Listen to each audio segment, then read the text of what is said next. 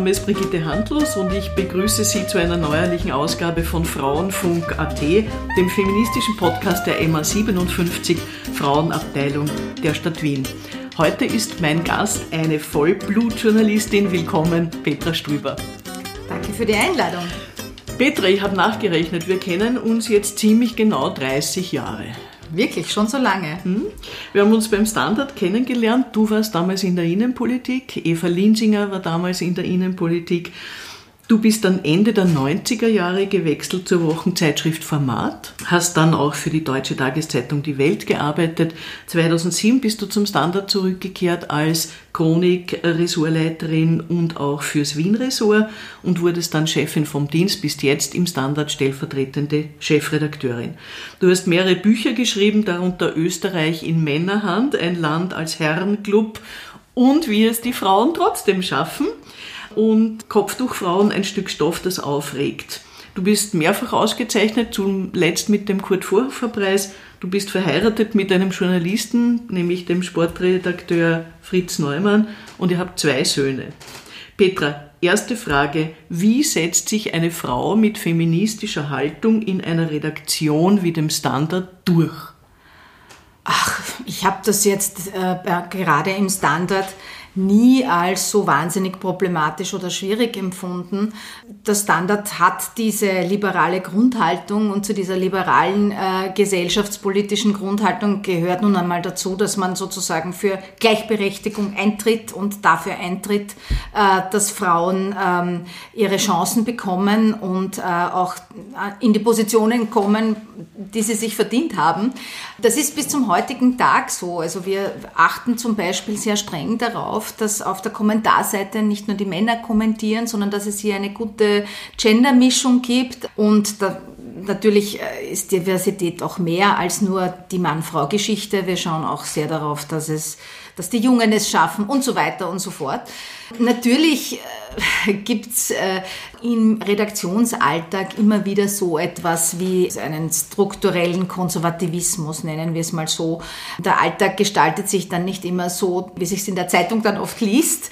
Es gibt oft Frustrationen in Sitzungen und ich weiß nicht was. Aber insgesamt glaube ich, dass also von allen Tagesmedien, die es in diesem Land gibt, der Standard wirklich ein guter Ort für Frauen ist, für Journalistinnen, die was wollen, die eine Haltung haben und äh, die es natürlich auch verstehen müssen, diese Haltung zu präsentieren und durchzusetzen. Ich frage dich das eben deshalb, weil mich sehr viele junge Journalistinnen fragen, habt ihr nicht irgendwelche Tipps und Tricks? Da ist man irgendwie von sehr wortgewaltigen Menschen umgeben. Wie kann ich mich da durchsetzen? Hast du da irgendeine Trickkiste?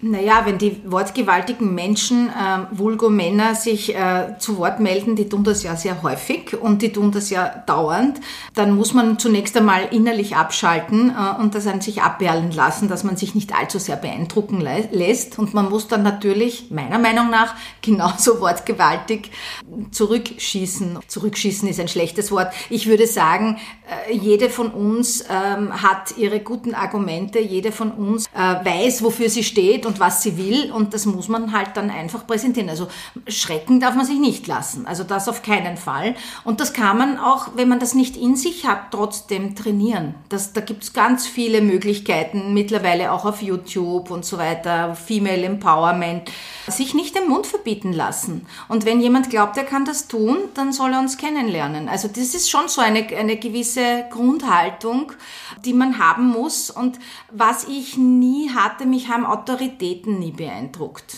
Da haben schon meine Eltern sehr darunter gelitten, ähm, aber ich finde, das ist eine großartige Grundhaltung. Das, also, weiß ich nicht, ich glaube, ich, ich hatte zwei sehr aufsässige Großmütter, die haben mir das vielleicht mitgegeben.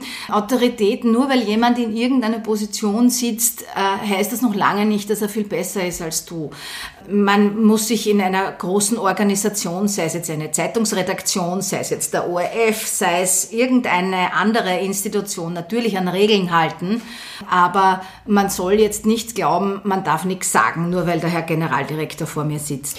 Was ist Feminismus für dich und ist das deiner Meinung nach überhaupt noch zeitgemäß?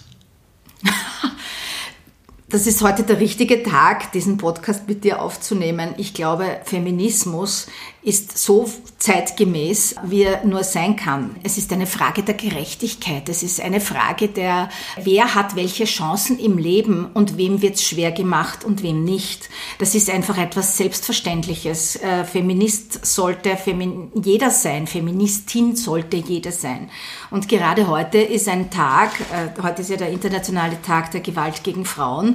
Und am Vorabend dieses Tages hat im Parlament zwei ÖVP-Ministerinnen eine Petition unterstützt, die es ermöglichen soll, die Motive von Frauen herauszufinden, die einen Schwangerschaftsabbruch machen wollen.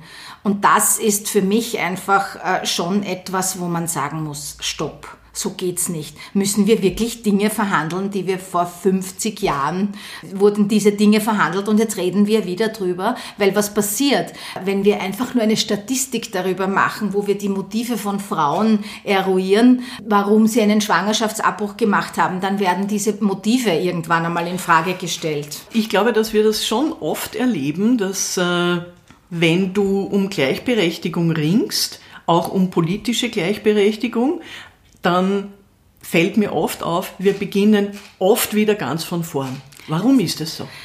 So ist es. Ich kann mich auch noch erinnern, ich hatte ja das Glück, als ganz junge Journalistin noch die, ähm, Johanna Donald kennenzulernen und die hat das auch immer gesagt. Die hat immer gesagt, nicht nur Feminismus und Gleichstellung ist das Bohren von harten Brettern. Sie hat auch gesagt, man fängt immer wieder von vorne an und sie hat auch gesagt, man, es sind immer zwei Schritt vorwärts, drei Schritte zurück äh, oft. Ja. Ich glaube, weil es einfach wirklich um unsere Gesellschaft geht. Wie soll unsere Gesellschaft gestaltet sein? Wie wollen wir zusammenleben? Und wenn man sich das durchdenkt, von A bis Z, dann geht es einfach um alles. Es geht immer um alles. Wie ist das Verhältnis von Männern und Frauen äh, zueinander? Wie gestalten wir das Zusammenleben privat? Wie gestalten wir das Pensionssystem? Wie gestalten wir die Kinderbetreuung? Wie gestalten wir Schule? Das, das ist immer, das ist so viel. Das ist, wird immer alles gleich wahnsinnig emotional und es geht immer um alles. Und ich glaube, das ist der Grund, warum äh, die Debatten auch dann immer so giftig geführt werden. Und dabei übersieht man aber eines, und das ist das, äh, wo, woran ich mich immer wieder aufrichte. Ich glaube, es gibt so viele Männer, die das auch gerne möchten, die einfach auch für ihre Kinder da sein möchten und trotzdem Karriere machen wollen, die einfach möchten, dass ihre Frauen äh, auch Chancen haben, weil sie, weil sie einfach wissen, das Glück ist, wenn man ein erfülltes Leben hat und wenn einer zurücksteckt, damit der andere kann und das auf Dauer, dann wird das insgesamt kein erfülltes Leben sein. Und viele Männer machen sich diese Gedanken auch. Also ich habe die Hoffnung noch nicht ganz aufgegeben, dass wir weiterkommen in dieser Frage. Also ich bin da total bei dir. Ich glaube auch, dass wir weiterkommen werden, weil die Welt und das Leben ist ja auch nicht immer sehr lustig zu den Männern. Ich meine, das kann Natürlich ja nicht, nicht, wahnsinnig interessant sein, wenn ich draufkomme, dass mein Kind 13 ist und ich habe den Faden verloren. Ja, Oder? natürlich. Es gibt natürlich, es gibt viele Männer und ähm, äh, zum Beispiel Aber unsere Vätergeneration, die hat ja ihre Kinder komplett verloren, weil die sind arbeiten gegangen und die Mütter waren oft zu Hause. Also das ist kein Lebensmodell, das ich für mich haben Fühlst möchte. Fühlst du dich gleichberechtigt? Ich persönlich fühle mich gleichberechtigt, aber ich persönlich fühle mich jetzt in meinem persönlichen, in meinem beruflichen Leben gleichberechtigt. Ich fühle mich nicht immer gleichberechtigt behandelt von den Gesetzen oder von der Bundesregierung. Der Feminismus wurde ja über lange Jahre recht schlecht geredet. Ja, also viele glauben ja noch immer, die Feministinnen, das sind Weiber in lila Latzhosen, alle grantig, frustriert, schier. Ganz ehrlich, ich kenne überhaupt keine solche Feministin. Was ist denn da falsch gelaufen? Ich glaube, weil, wir, weil keine Zeit war, um sich auch noch um das Image zu kümmern, weil so viel zu tun war man muss sich ja schon auch überlegen, ähm, wenn sozusagen die Generation vor uns, die Johanna Donal, äh, die Alice Schwarzer, die haben ja auch mit keinen Mitteln, sondern nur mit persönlichem Engagement und äh, mit ihrem Herzblut äh, versucht einfach ein paar Dinge zu verändern in der Gesellschaft. Und es war schon wahrscheinlich anstrengend genug, hier auch genügend äh, Menschen auf ihre Seite zu bringen und davon zu überzeugen, dass es der richtige Weg ist sich dann auch noch in einem zweiten, dritten oder vierten Schritt darum zu kümmern, dass man sagt, Feminismus ist eigentlich modern und eh ganz sexy. Dafür war überhaupt keine, keine Zeit und auch keine finanziellen Mittel. Es wird wahrscheinlich immer Leute geben, die meinen, äh, Frauen sollten sich in der Öffentlichkeit nicht äußern oder äh, sollten irgendwie sich mit ihrem Platz bescheiden. Ich habe schon das Gefühl, dass es äh, auf der anderen Seite auch sehr viele gibt, für die das überhaupt nicht akzeptabel ist.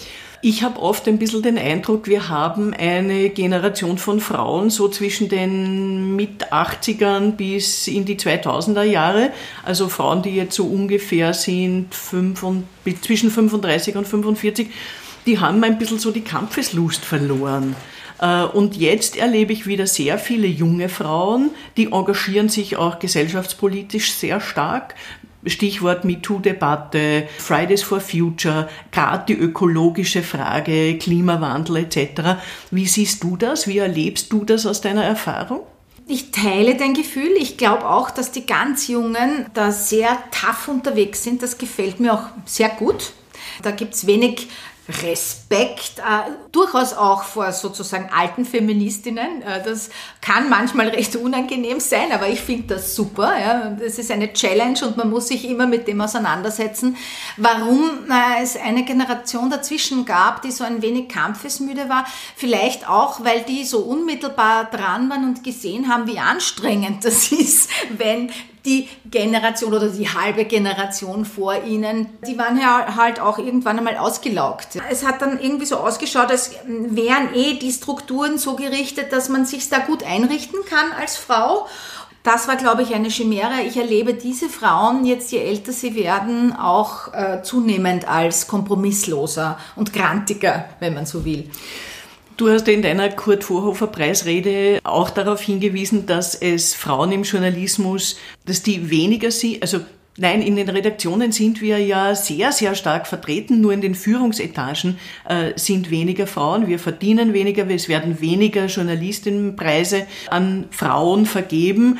Woran liegt das? Und wie kann es weitergehen? Indem immer dann, wenn eine Frau einen Preis bekommt, zum Beispiel darauf hinweist, geht immer wieder um ein Bewusstsein schaffen, das Bewusstsein aufrechterhalten, immer wieder den, den Finger in die Wunde legen. Das ist, glaube ich, mal wichtig. Woran es liegt? Naja, Frauen ähm, neigen dazu, sehr viel zu arbeiten, sehr gründlich zu arbeiten, alles an sich zu ziehen, alles zu machen, weil sie glauben, dass sie alleine durch Fleiß vorwärts kommen. Und das ist ein bisschen äh, ein Druckschluss. Denn du kommst dann vorwärts, wenn du einen Grundsatz beherzigst, tu Gutes und rede darüber. Also man muss nicht nur jetzt noch diese eine Geschichte machen und dann noch eine und dann mache ich das Interview und dann mache ich vielleicht auch noch den Sonntagsdienst, weil sich sonst niemand findet. Das ist nicht der richtige Weg, um nach oben zu kommen, weil das zeigt den äh, Leuten, die vor dir sind, den Männern, die in den Chefpositionen sind, eigentlich nur, dass du sozusagen eine gute zweite bist oder eine gute dritte oder Aber was ist der richtige Weg? Ich glaube, der richtige Weg ist immer der, der für einen selber passt. Ich kann da jetzt nicht so eine grundsätzliche Regel daraus machen. Du kannst nicht gegen deinen Typus agieren. Das glaube ich nicht ewig. Ja? Wenn du sagst, das stört mich, dass ich jetzt mich so angestrengt habe und ich bin immer noch nicht Ressortleiterin, dann musst du etwas ändern. Dann musst du irgendwie dir überlegen, wie könnte ich das schaffen? Und dann musst du vielleicht äh, dir strategisch überlegen, wie kann ich Allianzen schaffen? Wie kann ich dieses eine Leuchtturmprojekt das meinem Chef, meiner Chefin besonders wichtig ist. Das übernehme ich. Aber die vier anderen Projekte unter ferner liefen. Wie hast du es gemacht? Ehrlich gestanden genau so. Das Schwierige ist, dass du dir als Frau dann auch irgendwann mal eingestehen musst, ja, ich möchte diesen Job, ich will das machen, ich möchte das wirklich erreichen. Ich habe lang, bin lange verharrt in der Position, dass ich mir gedacht habe, wenn ich so gut bin, die kommen schon drauf, dass ich gut bin. Ja? Und das ist einfach, das, das passiert nicht. Das habe ich irgendwann erkannt und ich habe dann irgendwann auch gesagt, ich weiß, was ich kann. Ich habe mich zusammen, äh, mit mir selbst zusammengesetzt und mir überlegt, was sind meine Stärken, meine Schwächen. Hat mir dann auch, es gibt viele tolle Frauen, mit denen man sich beraten kann in solchen Situationen. Was mache ich strategisch? Wo gehe ich hin? Wie tue ich? Und so weiter. Und das zahlt sich total aus. Du warst immer eine dieser Frauen, liebe Brigitte. Und äh, deine Ratschläge haben mir immer gut geholfen. Äh, du hast ja in, in deinem Buch äh, Ein Land in Männerhand, hast du das ja auch klar aufgezeigt, was Sache ist. Es ist schon besser geworden. Derzeit, muss man ja sagen, haben wir in der Regierung 50 Prozent Frauen. Ist das ein Fortschritt? Naja, Brigitte, es kommt ja immer darauf an, welche Frauen dort sitzen. Und ich habe schon angedeutet, wenn eine Frauenministerin an der Fristenlösung äh, knappert, dann frage ich mich schon, was haben wir davon? Ich erwarte mir schon eine gewisse fortschrittliche Grundhaltung, die jetzt zumindest diese Eckpfeiler wie Fristenlösung, wie Frauen gehen arbeiten und sollten das Gleiche verdienen wie Männer und sollten auch im Pensionsrecht die gleichen Chancen haben, dass man diese Dinge den Frauen in der Regierung nicht mehr erklären sollte. Und wenn das aber der Fall ist, ist schon ein bisschen bitter. Aber wo am meisten verdient wird und man das meiste Renommee hat, das sind die Branchen IT, Informatik, Digitalisierung, Telekommunikation, noch immer Automobilindustrie, Dort gehen die Frauen aber nicht hin. Warum, glaubst du? Das liegt an der Ausbildung und an der Art und Weise, wie wir Bildung begreifen. Es passiert immer noch viel zu wenig, um Mädchen für diese technischen Themen zu interessieren. Dort fängt es schon mal an. Und ich denke, dass äh, die Firmen selber auch hier möglicherweise zu wenig tun, um den weiblichen Nachwuchs zu pflegen. Also das hat durchaus zwei Seiten. Und im Übrigen gibt es dann nämlich noch ein interessantes Phänomen. Das ist nämlich die strukturelle Diskriminierung, die passiert. Nimm her das Thema Webdesign. Das war früher eine totale Männerdomäne. Dann haben die Frauen begonnen, sich dafür zu interessieren. Und irgendwann ist das gekippt und es haben mehr Frauen als Männer studiert und es sind mehr Frauen als Männer in diesem Beruf. Was ist passiert? Die Löhne sind tendenziell nach unten gegangen. Deswegen bräuchten wir auch mal eine Überlegung, dass wir da eine, eine Art Querschnittsmaterie schaffen, dass wir uns über Gender Budgeting unterhalten, dass wir hier wirklich fortschrittlich denken. Weil, wie gesagt, es geht nicht darum, die Frauen zu heppern, es geht einfach um eine gerechte Gesellschaft. Ich habe ein bisschen vor dem Gespräch mit dir überlegt, äh, Gründungen von Medienhäusern in Österreich vorwiegend Männer. Mhm. Dein früherer Herausgeber Oskar Bronner ist immer ein Beispiel, immer noch Herausgeber, ist ein gutes Beispiel dafür. Horst Pirker. Ich bin davon überzeugt, dass Frauen das genauso gut könnten. Warum tun sie es nicht? Warum passiert es nicht, glaubst du?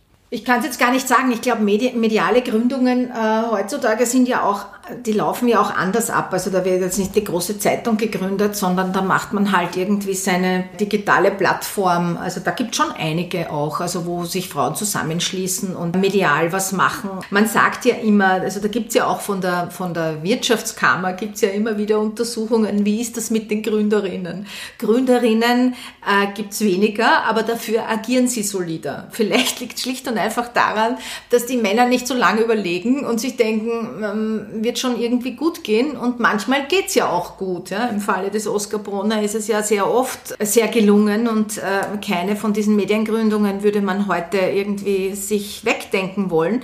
Aber selbstverständlich äh, hätte er sich das jemals seriös in der Gründungsphase durchgerechnet, hätte er wahrscheinlich sagen müssen, nein, das geht sich niemals aus. Und da sind vielleicht Frauen noch ein bisschen vorsichtiger. Möglicherweise liegt das auch daran. Ich wollte gerade sagen, Oskar Bronner hatte sehr oft sehr gute Nerven. Ja, absolut. Dafür habe ich ihn immer wahnsinnig bewundert. Also Me too. Großer, großer Mut, ja, ja. das muss man tatsächlich sagen.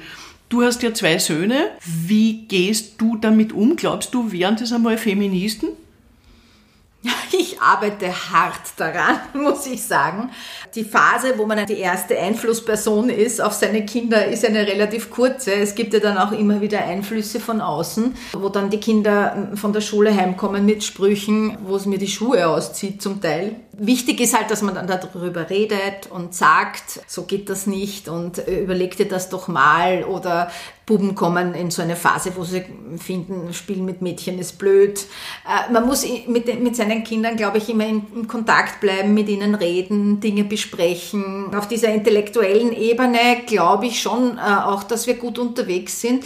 Das andere ist, dass es ein täglicher Kampf ist, ähm, ihnen zu sagen, räum den Geschirrspüler aus, häng bitte deine Jacke auf oder räum deine Socken weg. Und das ist schon auch etwas, was ich nicht alleine leisten kann, dann muss mein Mann genauso mitmachen. Irgendwann geht es ihnen in Fleisch und Blut über und mir ist einfach ganz wichtig, dass aus ihnen keine Paschas werden.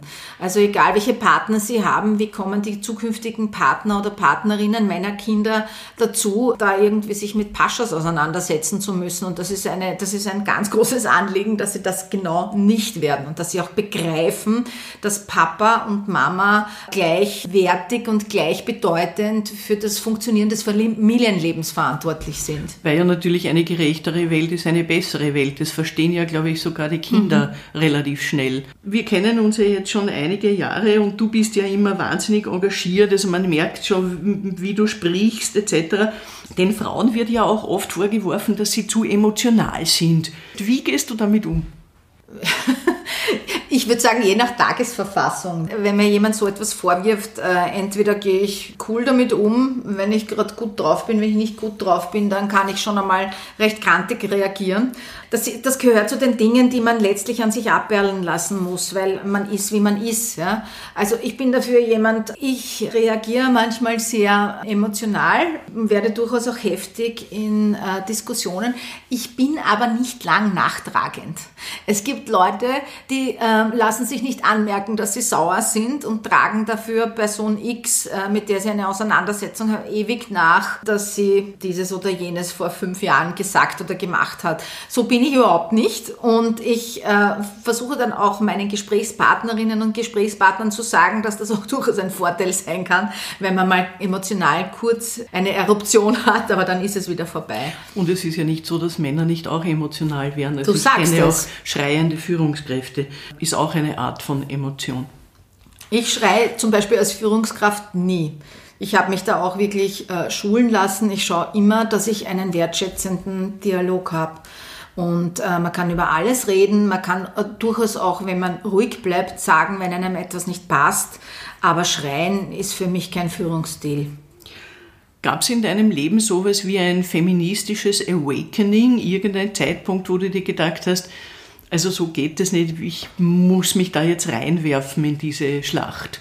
Hattest du Vorbilder? Ja, es gab mehrere. Ich hatte zum Beispiel ein paar wahnsinnig gute äh, Professorinnen in der, ich habe die Handelsakademie besucht und äh, da hatte ich eine BWL-Professorin, die war eine Feministin und ich hatte eine äh, Volkswirtschaftslehrer und Staatsbürgerschaftskunde äh, Professorin, äh, die auch eine Feministin war.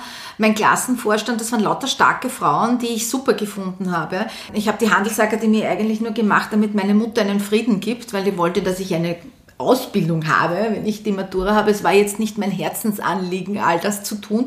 Aber diese Frauen, die haben mich da schon sehr stark beeinflusst. Und es gab auch eine tolle Deutschprofessorin, die viel über Literatur gewusst hat und so. Diese Frauen haben mich zunächst einmal beeinflusst. Wir haben auch zum Beispiel in Volkswirtschaft Lehre sehr viel politisiert in der Klasse. Das war ganz toll. Dann habe ich einfach im Studium auch bemerkt, ich habe äh, Publizistik und Theaterwissenschaften studiert und als ich begonnen habe zu studieren, äh, war gleich einmal ein großer Studierendenstreik mit Besetzung des Audi Max und so. Und da ist mir halt schon auch aufgefallen, äh, dass äh, auch in meiner Basisgruppe Theaterwissenschaft immer nur die Männer das Wort führen. Und das war so das zweite Erweckungserlebnis. Das dritte war durchaus eben, als ich dann in den Beruf kam und einfach auch so feministische Politikerinnen kennengelernt habe. Und dazu zähle ich jetzt nicht nur die Johanna Donald, durchaus auch die Maria Rauch-Kallert, ja, weil äh, das ist nämlich kein Widerspruch. Oder die Ingrid Korosek, ja, das ist kein Widerspruch. Bertha Vierenberg. Ja, man kann die auch. Die Schaumeier. Ja, großartige Frauen. Die habe ich alle äh, erlebt und da muss ich schon sagen, das sind so Frauen mit einem eigenen Kopf, die einfach auch so, eine, so ein inneres Wertegerüst haben. Das hat mich immer schon beeindruckt. Was wünschst du dir für die Frauen im dritten Jahrtausend? Ja, ich wünsche mir für Sie äh, die Realisierung einer gleichberechtigten Gesellschaft, einer besseren Gesellschaft. Ich wünsche mir, dass Sie endlich nicht mehr nachdenken müssen darüber, ob Sie Beruf und Familie vereinbaren können und dass Sie auch nicht darüber nachdenken müssen, ob sich der Führungsjob dann auch noch ausgeht sondern dass das alles machbar ist, weil unsere Gesellschaft so ist, dass sie das äh, realisieren kann. In einer reichen Gesellschaft wie der unseren, die wir immer noch sind, sollte das möglich sein. Lohnt sich dein Einsatz? Jeden Tag. Danke Petra Stuiber, klares Wort zum Schluss. Danke Ihnen fürs Zuhören. Sie finden uns wie immer auf www.frauenfunk.at, auf der Facebook-Seite der MA57 Frauen in Wien, auf der Podcast-Plattform feio.at und auf allen gängigen Ausspielkanälen für Podcasts. Bleiben Sie uns treu. Danke, Petra Stöber. Sehr, sehr gerne.